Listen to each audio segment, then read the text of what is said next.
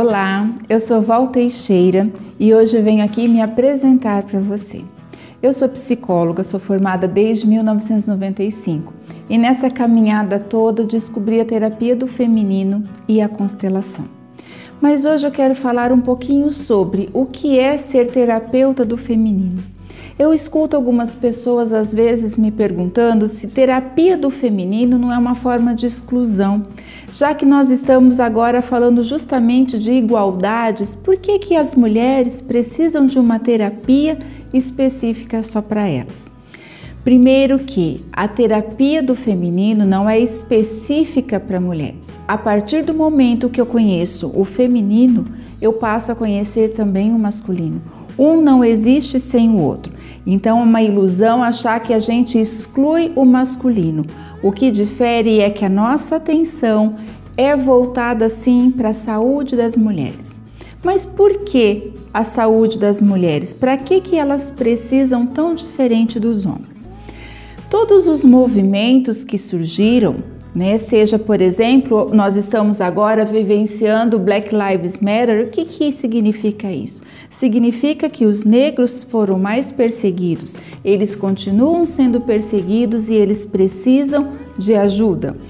E todos os outros movimentos, e com as mulheres não é diferente. O que acontece com a gente é que a gente aprendeu a entender que tudo pode ser do mesmo jeito que nós vamos conseguir resolver. Mas não é bem assim.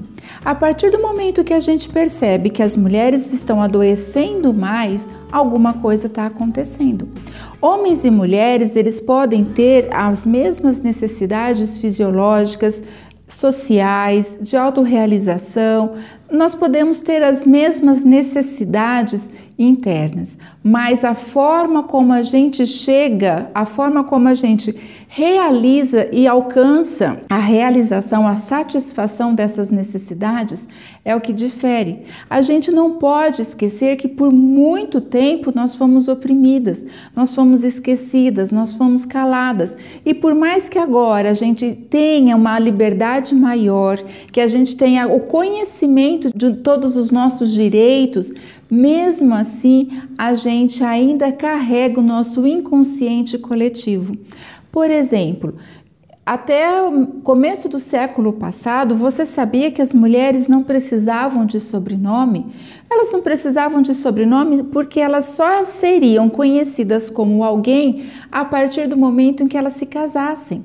Então, quando elas adotassem o nome de algum homem, aí sim elas passariam a ser conhecidas, a ter respeito, a ser considerada na sociedade ou seja, nós éramos consideradas como uma dependência de alguém. Tempo passou e essa dependência foi modificando, mas ela continuou. Até alguns anos atrás, até 60 anos atrás, por exemplo, as mulheres não podiam votar, elas não podiam dirigir, elas não podiam trabalhar fora, elas não podiam ter conta bancária, elas não podiam nem ter CPF. Aliás, não é que elas não podiam, elas não precisavam de CPF, porque lembra que eu falei que elas iam ter o nome do marido? Então elas podiam usar o sobrenome do marido.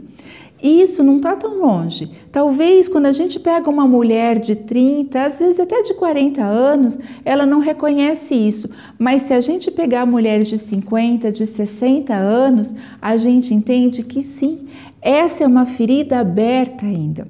E considerando que eu sou consteladora, eu não consigo olhar para uma pessoa isolada, eu consigo só olhar essa pessoa dentro de um sistema familiar e de todas as histórias, de toda a linhagem que acompanha essa mulher, que antecede essa mulher. Não dá para eu falar simplesmente que se você tem 30 anos, então tá ok, você está livre dessa situação. Não, se você tem 30 anos, você foi criada por uma mulher que provavelmente tem uns 50 e que provavelmente ela foi criada por uma mulher que tem 70, ou seja, todas essas histórias permeiam o seu sistema familiar também, permeiam o seu inconsciente coletivo. E por mais que a gente fale que não, eu sou de boa, eu não estou mais presa nisso, a gente cai nessa armadilha assim. Quer ver um exemplo? Quando uma mulher julga a outra. Quando uma mulher critica a forma daquela outra se vestir, quando uma mulher julga que ela mereceu passar por aquilo, por que, que ela está mexendo naquele lugar? Por que, que ela está usando aquela roupa naquela hora, naquele lugar? Isso são julgamentos. Quando uma mulher fala assim, ah, também, olha lá o que, que ela estava fazendo.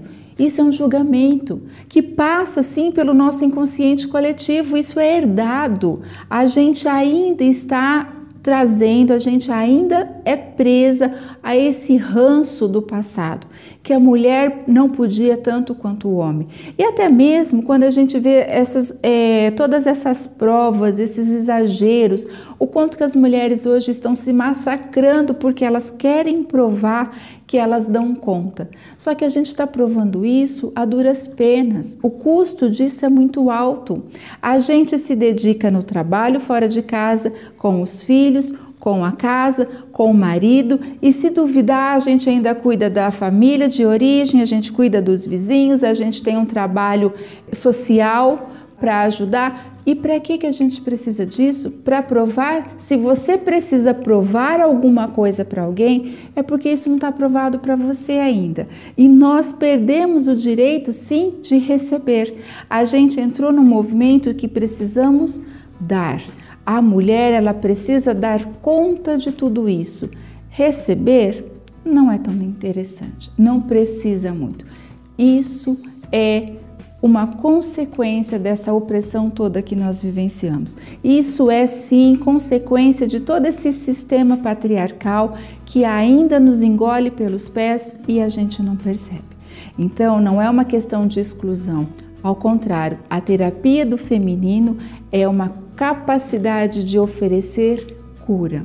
A cura lá nas nossas gerações, a cura do nosso inconsciente, da nossa linhagem feminina.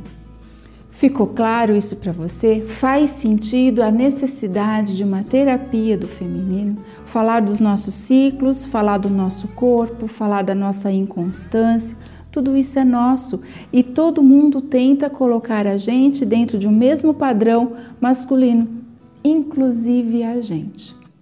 Vamos lá? Vamos conhecer um pouquinho mais sobre a terapia do feminino? Me acompanhe aqui pelo YouTube, no meu Insta, no Telegram ou até mesmo no podcast. Quem estiver dirigindo para tomar um café, vai ouvindo. Lá eu discorro bastante temas interessantes, sempre voltado à saúde da mulher. E se tiver perguntas, pode mandar. E se tiver sugestões, também. Ok? Vamos lá e a gente se vê.